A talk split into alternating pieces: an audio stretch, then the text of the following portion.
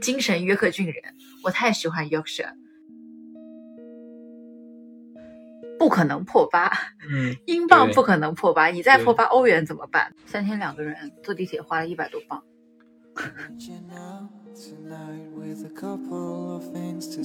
有一些方面确实是我们所羡慕的，嗯但有一些方面确实也没有我们之前想象的那么舒服。当你一直在呃处理这一类问题，就旅行中，特别是国际旅行中出现的问题的时候你不会害怕不确定性。其实今天这个场景，我觉得更适合什么呢？那个，哎，我另外一个频道叫什么来着？边喝边聊。边喝边聊，对，但是因为就是最近也没有，就主号都没精力做了，更别说那个聊天号了。我们先碰杯吧。我们现在是先介绍一下现在我们的情况。我们现在在在在哪儿呢？在在伦敦希斯罗机场旁边的酒店。然后再过几个小时，因为我们三点多就要起来，四点就要出发去机场，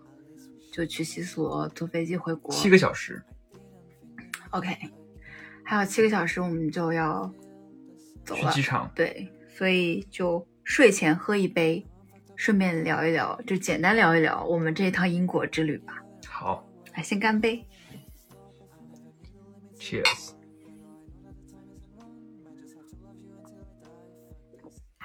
如果是按照边喝边聊的惯例，现在应该介绍一下喝的是什么。你喝的是什么？啊，Camden 糖。Camden IPA，Camden 的精酿，我喝我喝的是 Stella。啊，Stella。Stella 是啥？Stella 是我就看到前面那个英国男人喝的 Stella。这是比利时的啤酒，是百威旗下的。OK，嗯哼，好，我们今天就喝这两种酒，在酒店房间里面小聊一会儿吧，因为算是我们这一趟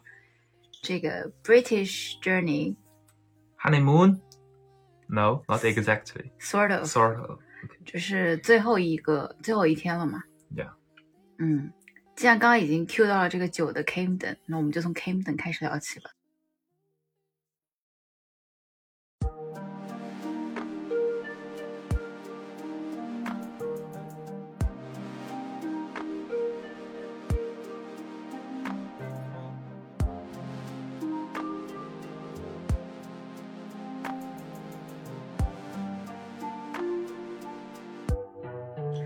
Camden 是什么地方呢？我们去过的英国整个英国的亚逼聚集地，啊，真的吗？我没有觉得那里很亚哎，就是很亚啊，非常多的，非常的 punk。就是我对 punk 跟亚不是一回事。呃，它除了 punk 之外呢，还有非常小很多小众的一种一些文化元素在里边。啊那我们可以下一期再聊一下，就是大家怎么理解亚哦。OK，OK，那其实 Camden 这个地方留给我的印象就是滋滋冒油的 burger。对它其实算是呃伦敦的一个市集，嗯哼，它其实是一个 Market Square，然后它包含有 High Street，然后有 Market，然后还有一些有的没的吧，毕竟我们也没有逛逛太久。对，然后整个 Camden 的风格，我觉得就是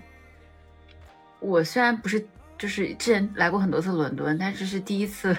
第一次到 Camden 这种地方，就跟我之前在伦敦的对伦敦印象特别不一样。是的，它非常的 High Street。嗯哼然后就那些潮店也不知道卖是真的假的 AJ，哼，对，然后还有一些就是你所说的小众文化啊，一些嗯很猎奇的东西啊。对，非常猎奇。但是我印象最深的还是他那个 market 上面那些 burger，看起来好好吃。哦，我印象最深的是那个 punk，啊，对，它里面我们遇到了两个 punk 在祈祷 yeah, yeah, yeah, 但是他们举的 sign 都是一样的。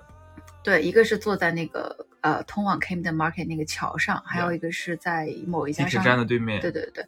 然后他们的 sign 都是 help a punk get drunk，Yeah，help punk get drunk。双押右。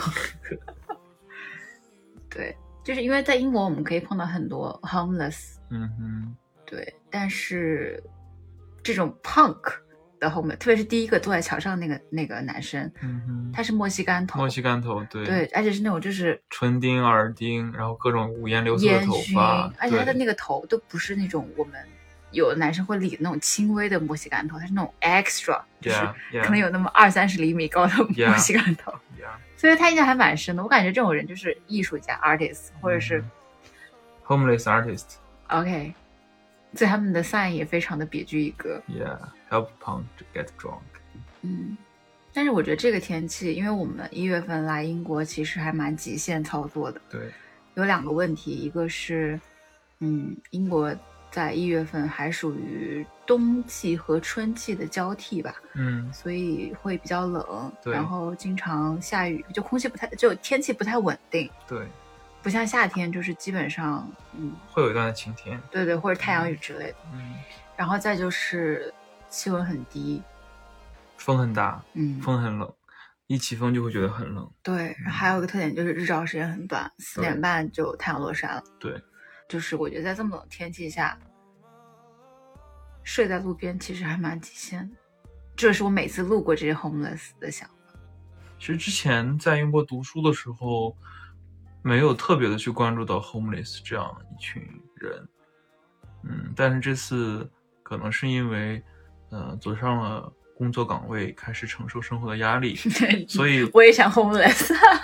不不不，就是我有去了解一下为什么会，你像英美啊，包括呃加拿大这种欧陆系的这种国家，呃，美国当然不算欧陆系了，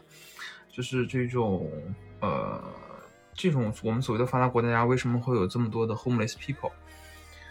呃，因为其实跟我们对于这种发达国家对于这种高福利的社会保障体系的认知是相冲突的嘛，对吧？但是其实这就要高福利的前提是有高税收吧，就是你税交的足够多，你才有福利。对，但是这些人为什么会变得 homeless 呢？就是他们其实是有缴税的，就是在他们变 homeless 之前，嗯。就这就要嗯追究到归咎到这种发达国家的这些信用体系上面和个人破产制度上面，就是因为你整个国家有一套非常非常完善的信用体系，你是每个人你是无处可逃的。那么当你这个人信用破产 Broke，yeah，信用个人的 Like me 破产之后，对，那你的呃债务，呃你的你的房产、你的汽车，可能因为他们都是超前消费哦，他们都是超前的消费，然后他们的 maintenance 的成本是很高的，嗯所以说当你的这个申请了个人破产之后，你的这些所有的财资产就会被剥夺掉。然后就是会相当于他的所有权已经归到银行那边去了，嗯你就失去了他的所有权，然后你还会倒欠银行很多钱，嗯对，因为你比如说你的 loan，你的 loan，你还要继续还你的这种房贷，这个时候你名下的每一笔收入，如果是呃打到你的卡上，就会直接被划归到银行。所以，而且这些人破产不会出现老赖那样的情况。就呃不会出现国内现在不是有老赖？对对对，而且还有一个非常大的问题就是，呃，在欧美国家这种租房其实是对租客的信用审查是非常严格的。嗯，对，它有一个很严格的审查对，为什么会有很严格的审查？还有还有 waiting list？是因为对租客的保护也是很严格的。就是这是个 leasing，我们的租房合同一旦签订之后，我作为房东我是很难把你赶走的，就是在合法的前提下，我是很难把你赶出去的。哦所以说，每一个房东都会非常非常的谨慎对于租客的筛选。那么他们对于这种有过，呃，因为你一旦 broken 之后，你的信用就会变得很难看嘛，你个人的信用就就会变得很难看。所以他们对于这种人是宁可我不要你这一份房租收入，我也不会把房子租给你。这就导致他们一旦个人信用破产之后，就很难再去租到房子了。那买房就更不能讲了嘛，因为肯定没有钱去买房嘛。对，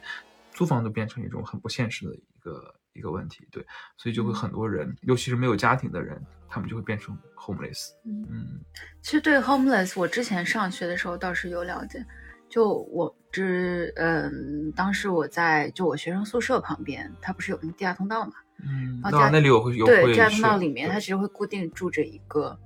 呃 homeless，嗯然后还有一个地方就是 Morrison 门口，嗯当时我记得他是有一个 homeless，然后他带了两条狗，嗯然后路过的好心人，或者是认识他的，或者是知道曾经给过他一些恩惠的好心人，比如说在冬天看到狗生病了什么，会带狗去嗯就医，嗯然后再把狗还给他。就是这这这几件事情我是知道的。然后包括一直睡在我宿舍楼下那个呃人行通道里的，就地下嗯通道里的那嗯个 homeless，、我有同学曾经跟他聊过，就是他之前是做什么，他他为什么现在这样，然后他现在的生活状况是什么样。嗯。然后当时我们在就是同学之间来聊天的时候聊到这个事情，就有提到说，因为我当时的问题是，为什么他已经 broke，就他已经 homeless 了，他需嗯。要靠乞讨来维持生存，嗯哼。都不是生活就是生存，嗯哼。他还要喝酒，嗯。对他还要他还要就是就是找你要 coins，嗯。然后去买 beer，嗯。然后我就觉得这个时候你拿了钱呢，不应该去买一些就是面包之类的可以饱肚子的，或者是 hot chocolate 能够让你保持温暖的什么的，为什么还要喝酒？然后后来那个呃，就是跟他聊过的我同学就跟我说，说其实呃，可能也是五年前的英英英国了，就是说酗酒其实是个非常大的问题，嗯。而且这个人他本身就是因为酗酒嗯。而造成了他的家庭破裂，嗯。就是他可能曾经有老婆有小孩，嗯。有正常的家庭，有一份中产的收入，甚至是一个稳定的工作，然后因为酗酒的问题无法克服，对。所以就是妻离子散、信用破产、欠债，不拉巴拉，反正就像你说的一样，就是自己什么都没有了，嗯。然后可能还会背着一些债务，然后他因为这样之后，他实在是没办法抵抗现状，嗯。当他变成 homeless，他也没有，就就是他没有，甚至比之前解决自己酗酒能力的这个这个叫什么，可以去解决自己酗酒能力的条件更差了，嗯。所以他还是在跟自己的酗酒的问题去斗争，嗯然后只要有钱他想买酒喝，嗯所以我当时，因为我对那个人印象很深的是他，就是就是你懂，虽然说地下通道有摄像头，但是如果你自己走还是会害怕。嗯但是每次他在那儿，其实并不会有人觉得里面有个流浪汉，你会很害怕。嗯所以我对这个人印象很深，而且他其实很有礼貌，偶尔还会打个招呼什么的，就不一定是找你要钱，还会祝你有美好的一天之类的。所以我就觉得，确实很好奇这流浪汉之前发生过什么。然后可能每一个流浪汉之前都有一个类似于我们这种正常的生活，但是他把它搞砸了然后他变成 homeless 之后，他就没有办法从头再来。嗯就是我们说的从头再来的事情，不是所有人都可以做到的。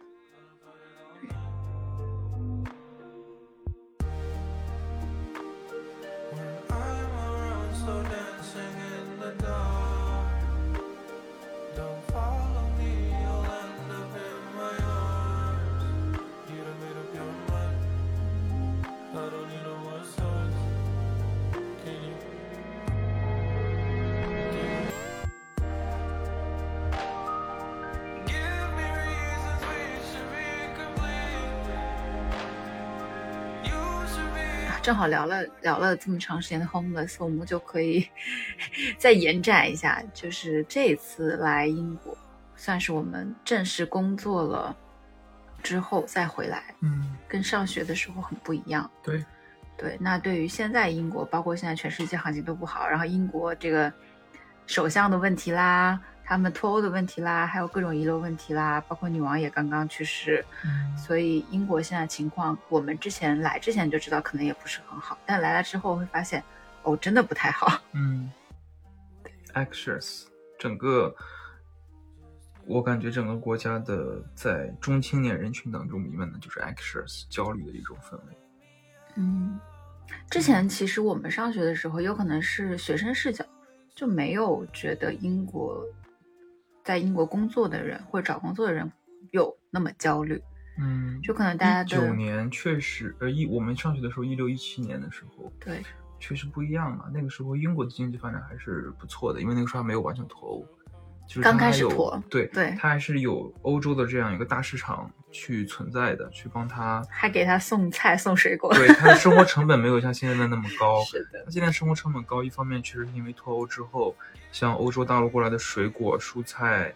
呃，连包括基本的粮食、牛奶，全都要再加了一个税牛奶收进英国也。没有吗？没有，基本都是欧洲，你像西班牙啊，或者乌克兰啊，那鸡蛋呢？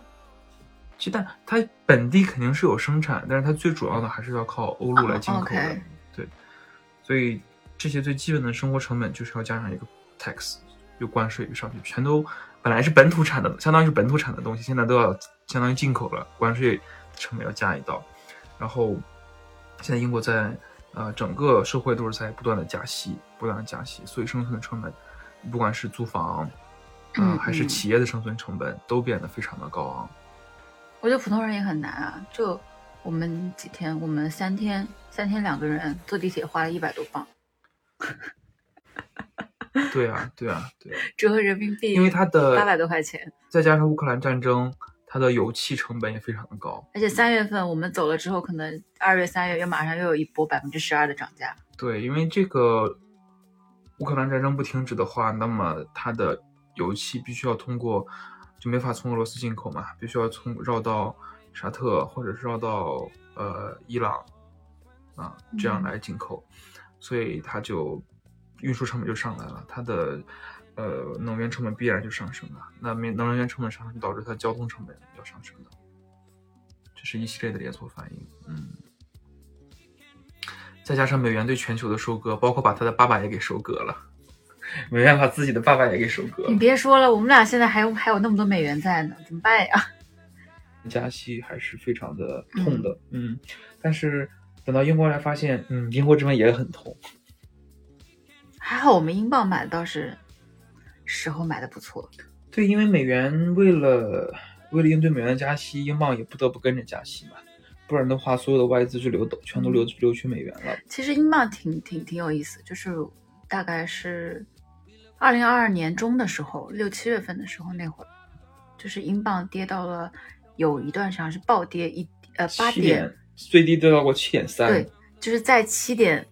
七点五左右之前，嗯它其实有段时间保持在八点一左右，嗯，然后那个时候我就自己出手了，我还号召我朋友全部都出手。结果因为那个那个时候我的判断是，不管是以我们多年留学的经验还是怎么样，就是不可能破八，嗯 英镑不可能破八，你再破八，欧元怎么办？对吧？就是有这种这种心理状态在里面，所以我就觉得再低也就八块零几、八块一左右。结果没想到过了大概不到一个月，七块五，我当时整个人就傻了。但虽然就七块五的时候，我还是忍痛买了一些，但是嗯心理上就会觉得我又亏了。还好七块五的那个时间没有很短，对，嗯大概就几天时间，一两一两一两天两两三天时间就回到对八块多了。就因为因为英国非疯狂的加息啊，所以那没办它英镑法又回，你真的英镑，英镑当年可是十三的诶，嗯，现在跟欧元一样。不可能回到当年了，不要想当年了。OK，anyways，、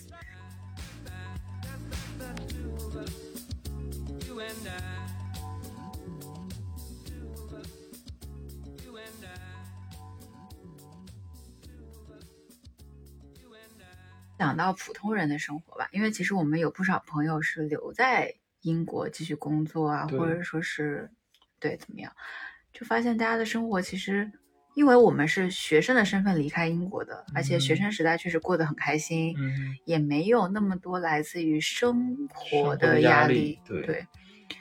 就是很纯粹的完成学业，对吧？所以当我们就是工作了几年再回来，并且同时本身也开始能够很更现实的去认识到生活的压力的时候，再回来看，却发现可能学生时代对于英国的滤镜就没有那么厚了。就是在英国留下来的朋友们，可能有一些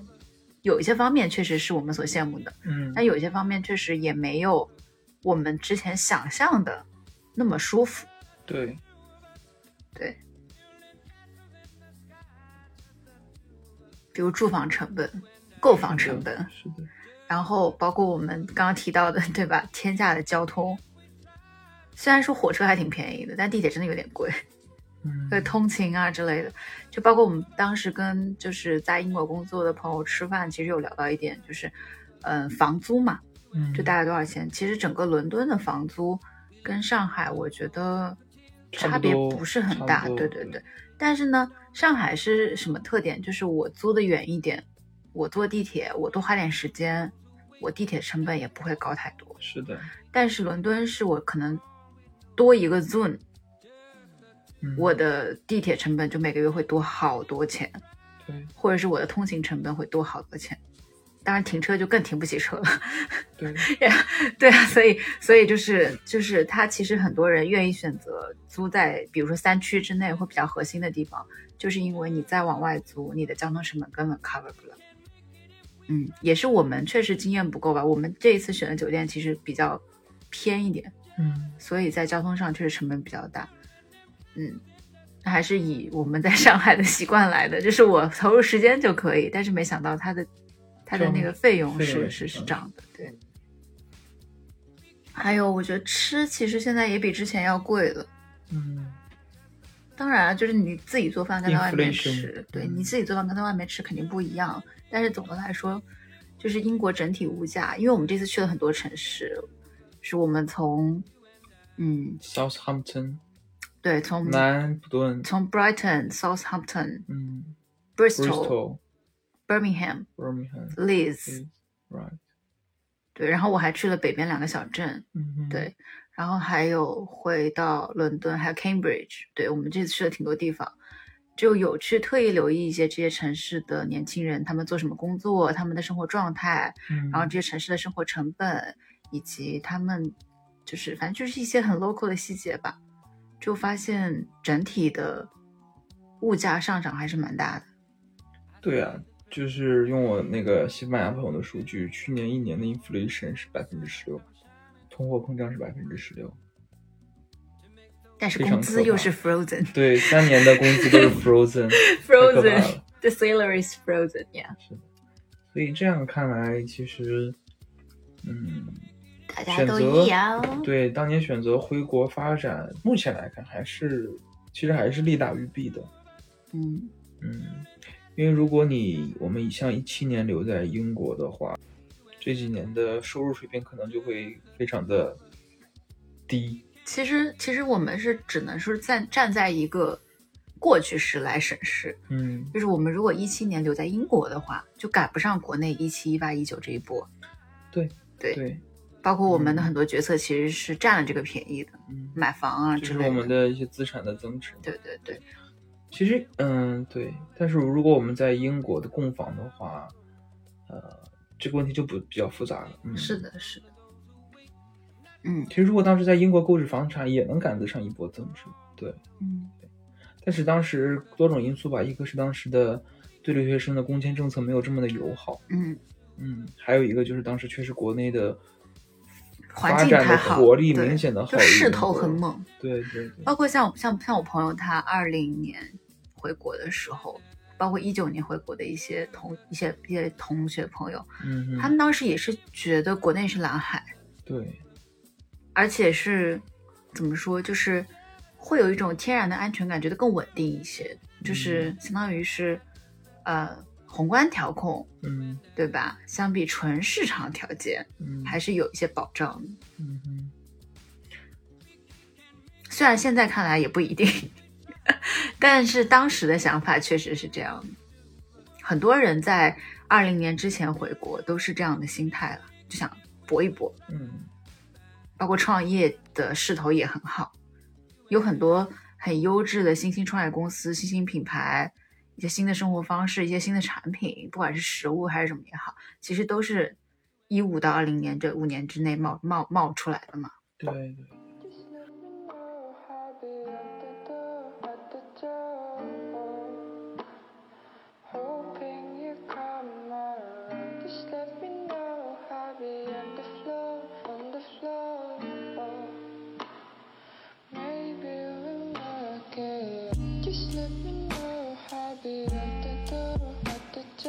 这种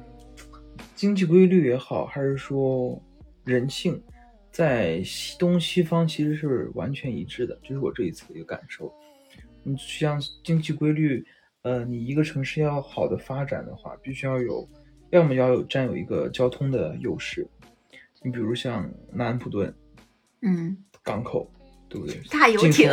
大游艇，进出口都是要通过南安普顿，所以这个城市它虽然没有什么我们呃为人所好呃所所所知道的大的公司，或者说非常好的高等的学府，它可能并没有，但是它却是整个城市的呃给人的感官来看，就是包括基础建设，包括人们的一个生活状态来看，还是是很现代化的，对，还是很现代化的一个城市。但是你像 Bristol 嗯，这种，就明显的感觉它是落后的，相比于从 facility 来讲，对从基础设施来讲，它它是落后的。当然，文化层面我们不讲，文化层面是另外的一个人家有 Banksy，对但是 Banksy 这种街头艺术的流行，不也正是说明了它这个城市经济活力的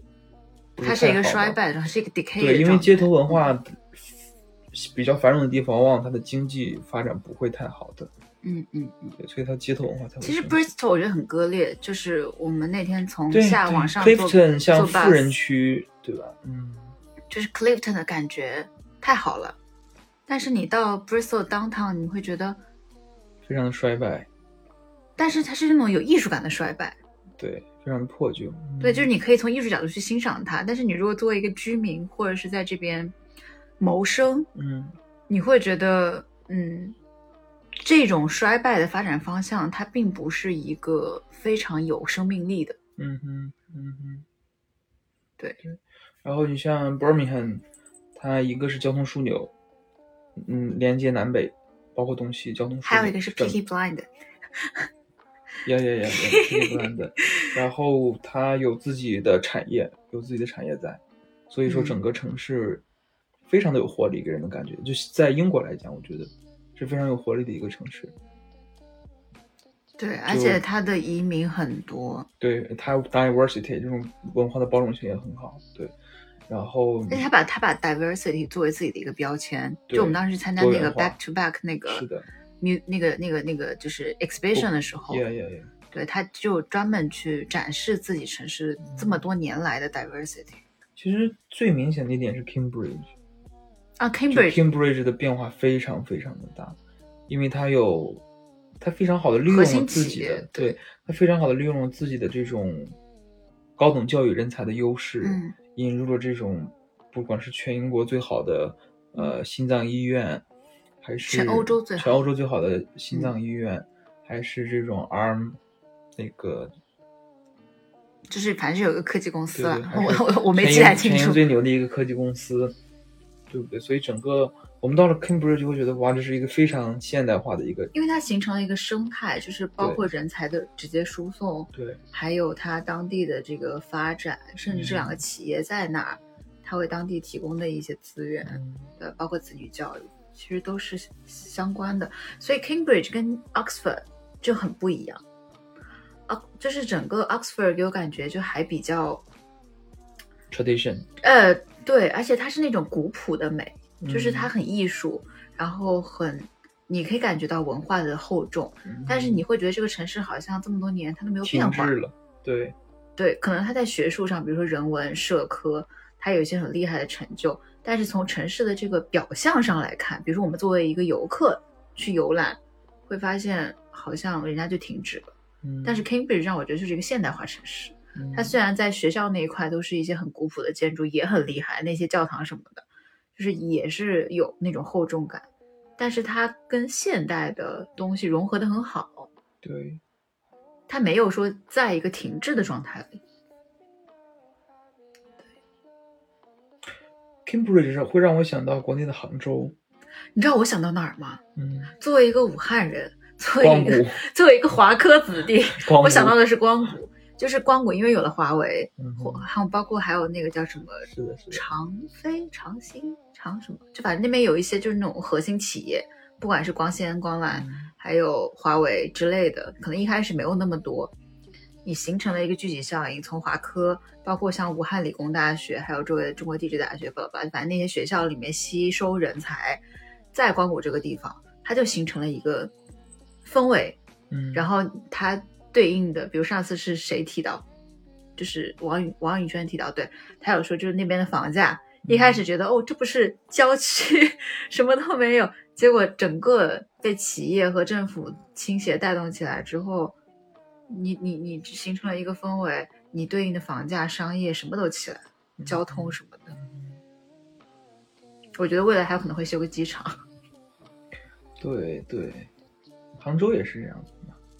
因为阿里是抓住了阿里的机会，哦，就是他那个未来科技城那边是叫未来科技城吗？就我当时是因为参加 B 站那个活动，就第一次去，第一次去之后，当时我杭州的朋友跟我说，这里就是宇宙中心。我说为什么是宇宙中心？结果后来去了之后，发现真的好可怕。那边就是什么阿里、钉钉的园区都在一起，嗯，然后他们整个生活场景，然后那边的商业什么，全部都是围绕这些来的，就是宇宙中心了。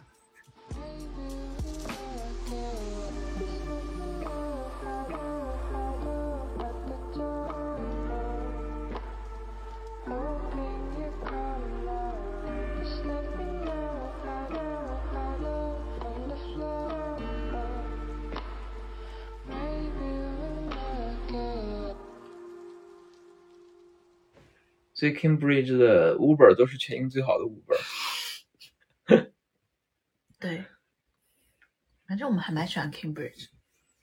对，就是没有能力上而已。然后这一次其实提到就是我们刚刚说的城市的 facility，我们会发现，我们路过的城市，即使是 Brighton 这样的旅游城市，都在搞基建，哎对、啊，大兴土木。对啊，对啊，对啊，这就是资本主义的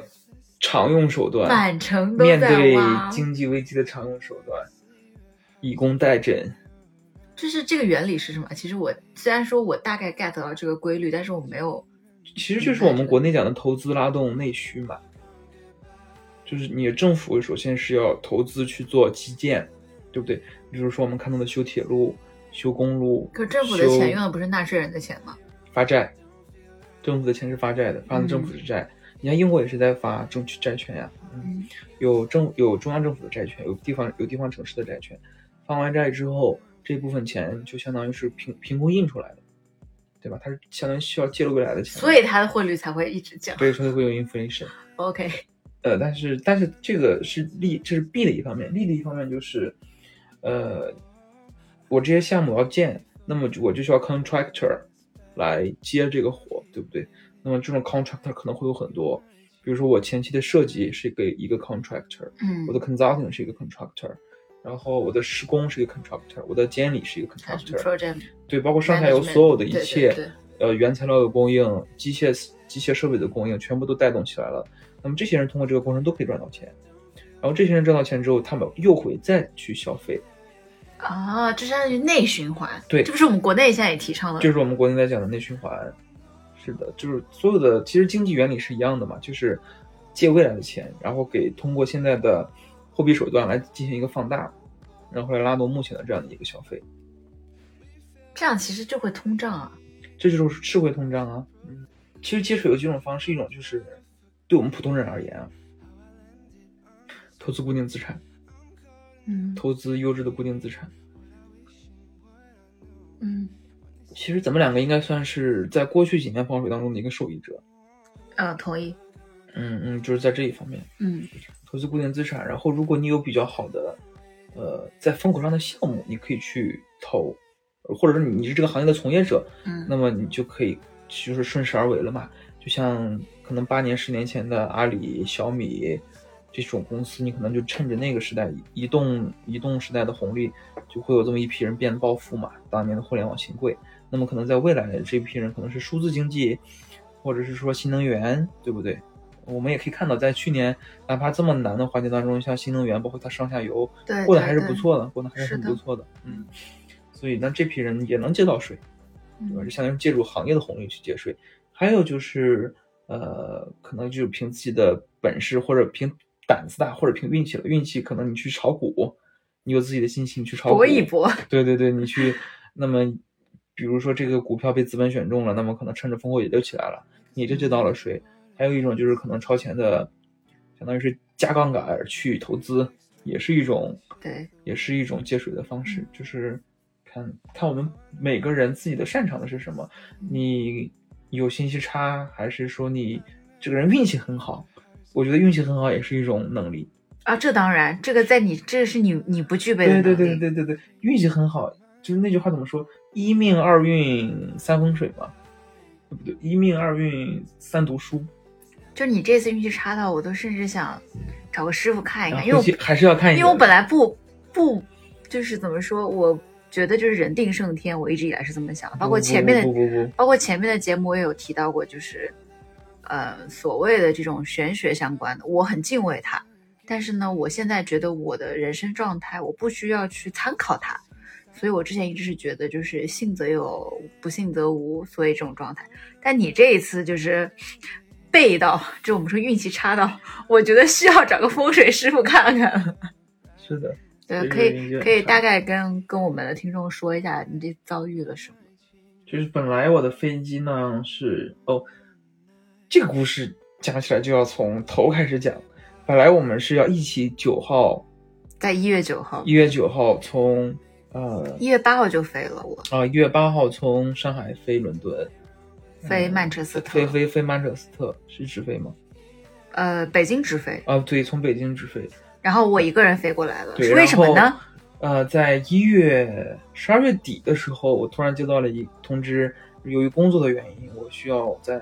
九十十一的时候参加一场比较重要的会议。就打工人的身不由己呗。对，那么首先为了这场，为了工作的原因，我就把我的机票改签了。当然，改签费用就损失了大概两千块钱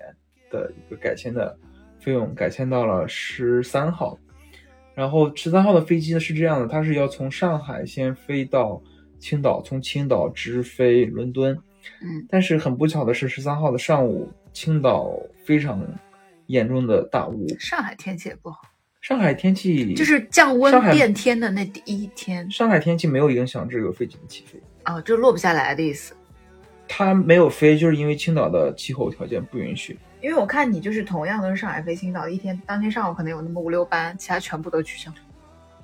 有有起飞的备降了，有备降去天津的，有备降去其他，有备降去其他地方的。OK，对呃，反正就是青岛的那个天气不允许降落，但是 anyway 一直拖到降落到青岛对，一直拖到了中午的十二点多才起飞，，delay 了四个半小时。delay 四个半小时，然后硬生生的把非常充裕的转机时间给拖了，拖到了只剩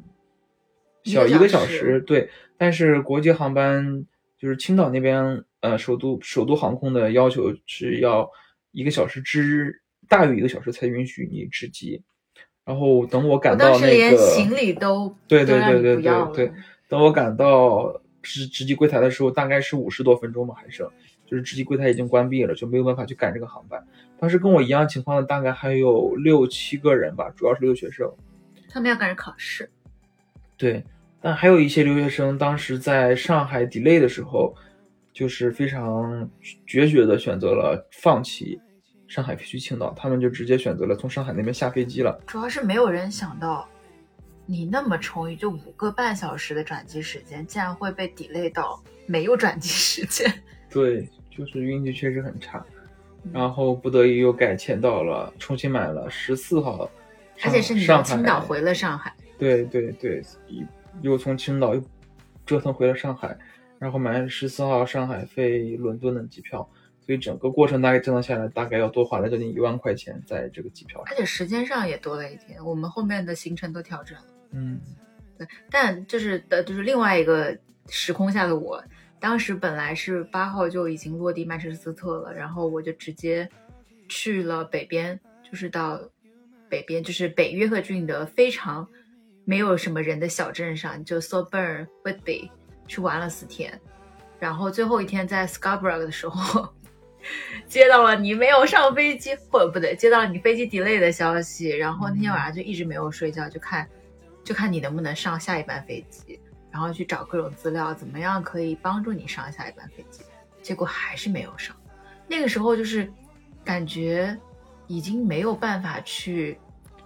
靠科学，或者说是靠那个叫什么理性嗯，去去做出任何事情。那时候就开始祈祷，这个是把我过世的什么亲人，我过世的宠物都拜一遍，求你们保佑他能上这架飞机。因为其实倒不，我觉得钱的损失是一方面，更多的是那种就是我们后面所有的行程，包括我们其实它落地第二天就原计划的第二天就要去 Brighton 拍摄婚纱照，嗯对就是所有的这一些行程要全部改变的时候，那个心态的变化是是很难接受的。嗯，就是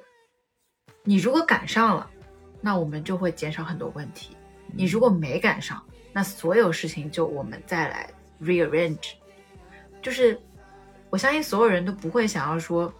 我们重新来安排一遍，嗯，包括你的后面的航班怎么飞回上海，有没有直飞，从哪个城市飞什么的，就重新再来一遍。但是你在等待结果的，就是你从上海飞青岛那一个半小时，就不知道你能不能赶上的那个时间里面，嗯，就特别的撒分儿。那是我这一趟旅程里面就是最揪心的那个时刻。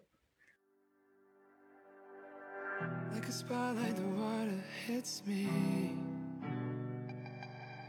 me. Running extra cold to shake the words from my mouth. Though I know that no one's listening. I nervously rehearse for when you're around. And I keep waiting like you might change my mind. Who wrote the book on goodbye? 对，当然也存在就是这种心态的不稳定，也是因为太多年没有出来了。就像二零年之前我们频繁的出国的时候，其实你什么，包括我们在留学期间，什么情况都见过，嗯就什么样的什么 delay 呀、呃中转、行李丢掉什么的，没有任就是你，当你一直在呃处理这一类问题，就旅行中，特别是国际旅行中出现的问题的时候，你不会害怕不确定性，就是你知道可以怎么办。但是三年没有出过国，然后包括出国前做核酸，其实也很折腾，就是中英文啊什么的，然后还有时间，还有我们在从申请签证开始就不知道能不能办得下来旅游签，嗯，然后包括签证下来、签证等待时间，还有我们等待买机票，然后买机票的时候其实还是要回国隔离的，对还是五加三的，嗯然后后面每一天政策都在变，就是你心态已经不稳定到我不知道会发生什么，然后我出国这件事情变成了我很陌生或者是很害怕，充满了不确定因素，包括航班也不好。嗯我嗯们为什么买机票买的这么 suffer？是因为航班的时间、航班的中转，还有航班的这个乘乘就是就是这么乘乘飞的航司，我们其实都不是很满意。嗯，但是 anyway 就还是在性价比之内选择了比较合适的航班。就整个这一套从十一月份开始来准备的过程，然后包括在英国发生的事情，还有你的航班出现的问题，会让我的心态波动非常的大。我觉得会有一个，包括那那几天我跟我朋友聊的也非常多，就是我觉得回忆起来这三年没有出过国，或者是没有经历没有经历过这种类型的旅行，确实是不管是我的心态的稳定性上，还是我对于突发状况的这个处理能力，还有我的这个嗯各方面，我觉得都很弱，就是有了一种 PTSD 也好，或者这种倒退也好，我都能从我这一次你的波折，我的这个情绪反反应上可以体会到。还是要多练习，多旅行。就是因为特别是一九年，我不是一直在往外跑嘛，那个时候很从容，嗯就包括那个时候我还很嘚瑟，包括我记得就是我们在我我跟葛妹在二零二二年、二零二一年有一次播客，其实提到了就是之前频繁旅行的一些回忆。我说我很喜欢机场，而且我很享受机场。然后我坐飞机是喜欢把我在机场消耗的时间控制的最短，所以我很多次都是 last call 叫我，我才会上飞机。包括在纽约，在 JFK 也是这样。但是现在就是不敢，现在所有事情都要 Plan B，嗯都要以防万一。包括我们今天其实时间很充裕去做那个 PCR，但是我们还是加很多钱去做了 Express，因为就是怕这一家会出问题，然后我们可以有时间去做下一家。对就以前从来不会担心这种问题，但现在就是包括我当时在出国之前做 PCR，嗯我在上海跑了三家医院，嗯就是为了能拿到打印的纸质的有公章的中英文版。嗯就不像以前我拿个手机给他看个邮件就可以，就整个人的状态是紧张兮兮的，所以越是紧张，其实越容易出错，而且整个过程很不很不松弛。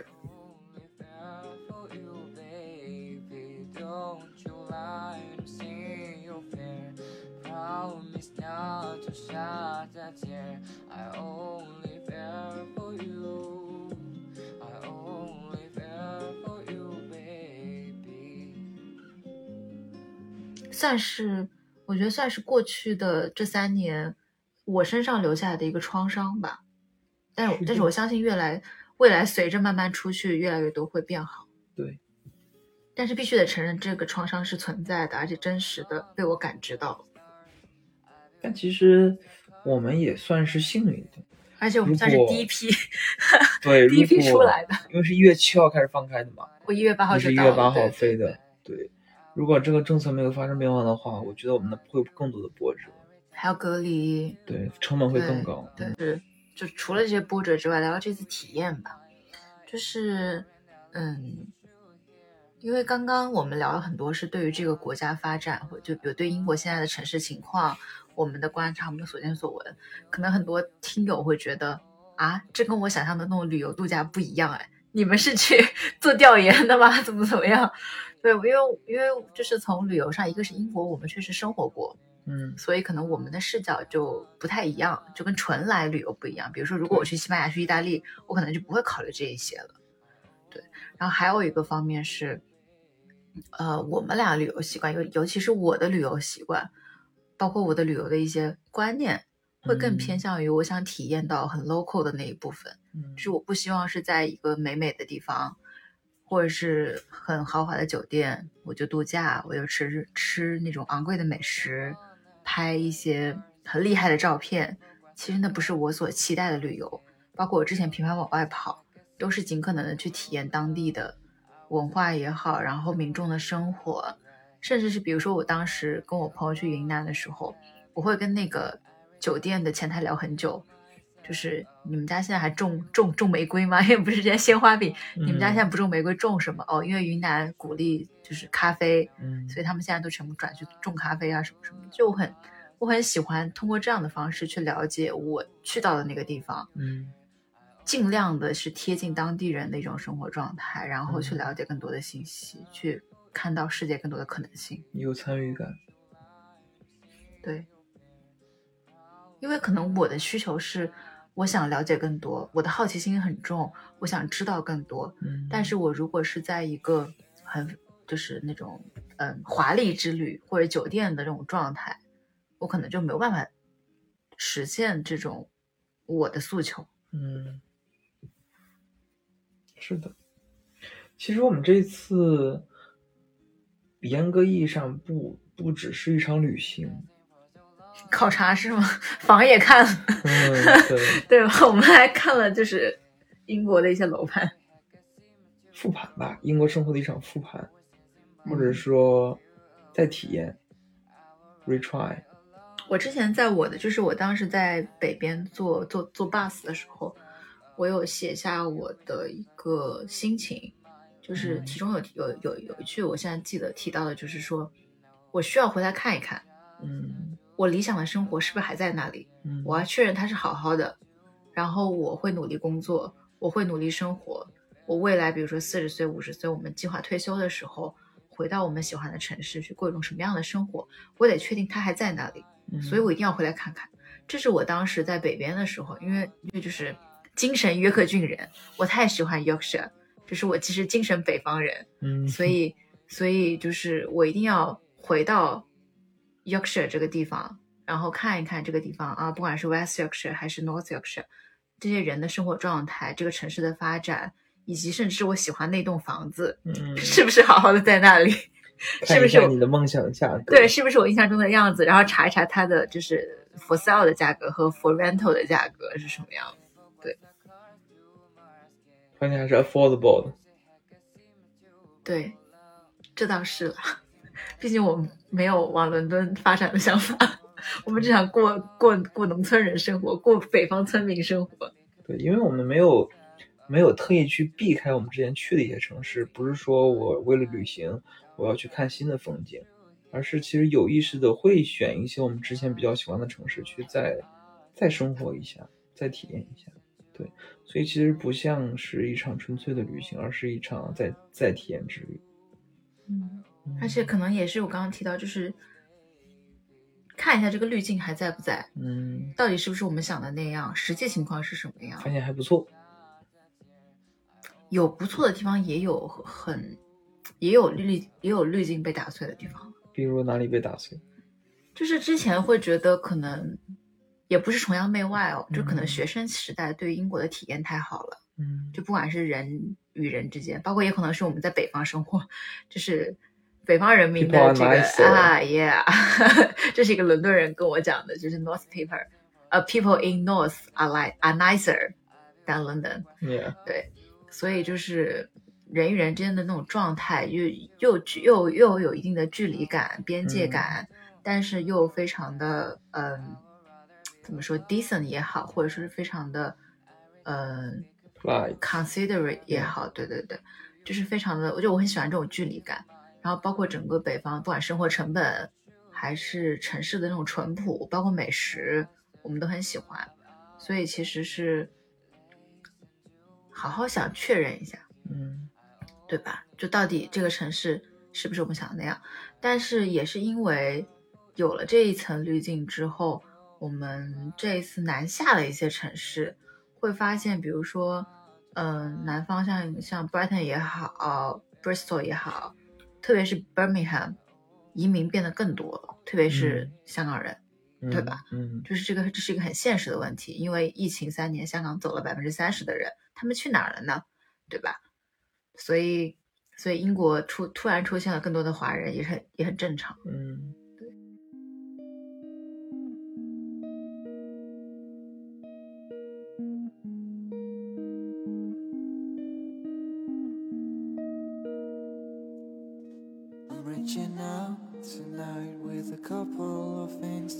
果你让让你给这一次旅行打分的话，十分你会打几分？八点五吧。哦，你给我打的一模一样。哦，那你先说你扣在哪儿了？嗯，我没有，我觉得，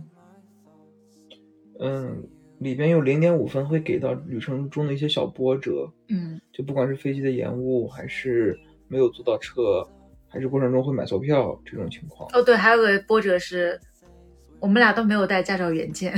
对，会买错票，嗯，这是会扣掉零点五分。然后其实也还有一分就是，我觉得没有待够，嗯嗯，就是还有很多想体验的东西没有去体验，很多想体验的城市也没有去，所以这一分是会我会给扣掉。我跟你的想法类似，但是分值不一样。嗯就是波折，在我看来可能会扣到一分。嗯对，因为就是包括我今天提到我带了那么多泡澡袋什么的，就跟我之前想的不一样。因为我们之前租车，嗯我甚至都想去威尔士，嗯就是沿着威尔士晚上去嘛，嗯然后就会有一些民宿啊，甚至这种小木屋，甚至 maybe 还有那种船可以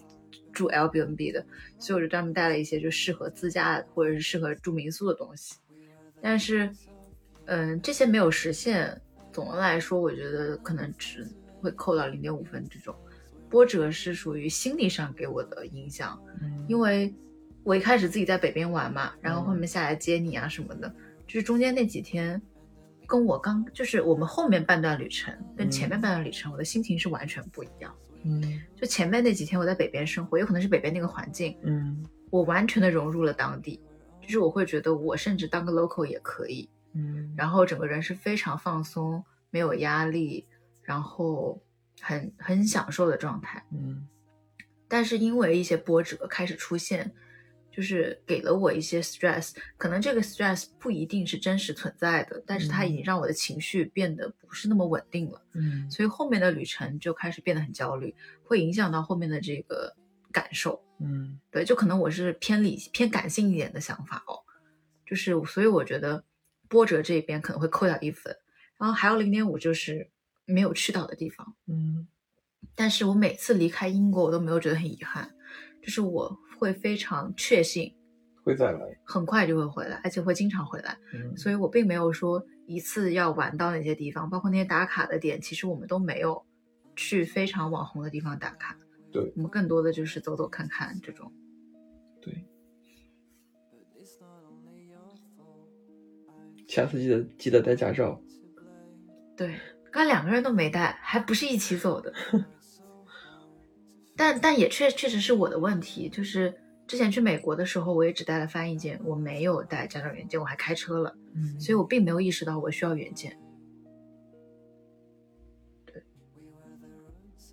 而且那个驾照翻译件甚至没有照片，也没有 signature。anyways 就是这样吧。但总的来说，我还是很满意的。首先是这个时候能出来就很开心，对对？吧？还有一个是回英国就很开心。嗯，再就是整个玩下来，就是在英国这趟体验其实没有太多的不愉快。对对，然后我们想去看的、想去感受的，收获也很丰富。就其实今天你提到了说，嗯，我这次素材量很大，包括我现在传视频，我可能我现在连前四天都没传完，因为有五百多条，所以。但是我今天又坐在那个双层巴士的二楼，我又我又在想，嗯就是虽然说我的视频素材还挺多的，但是没有一个上帝视角来观察我这二十天在英国的生活。如果有这个上帝视角，一定会觉得很有意思。但是没有上帝视角，只靠我拍摄的素材，它其实本身还是很单薄的。因为我觉得我自己心里的内心活动，我的想法，甚至是我每一次经过每一家书店在里面选购那些书的心路历程，它都是非常的 significant。但是它并没有办法通过我的手机嗯或者是我的我的那个什么大疆拍摄的东西被展现出来，所以我觉得有的时候，即使是影像，也蛮也蛮怎么说，局限也蛮局限的，对。嗯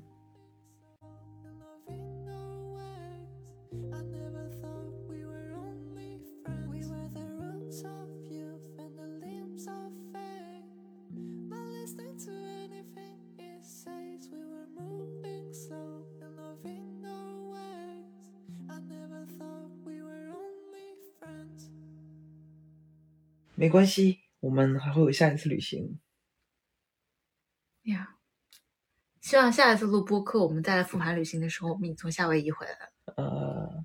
那让我们等我们回国之后，该赚钱的赚钱，该读书的读书，然后祝愿我们相约夏威夷。对，这一次其实我们去 Cambridge 去的很匆忙，但是一定要去那个地方，就是想拜一拜牛老师 Newton's Apple Tree。我连那个徐志摩的碑我都没有去看，就想就得这个去拜牛老师先。牛老师会保佑你的。OK，Cheers！啊，我们再 A 干个杯。toast to our trip。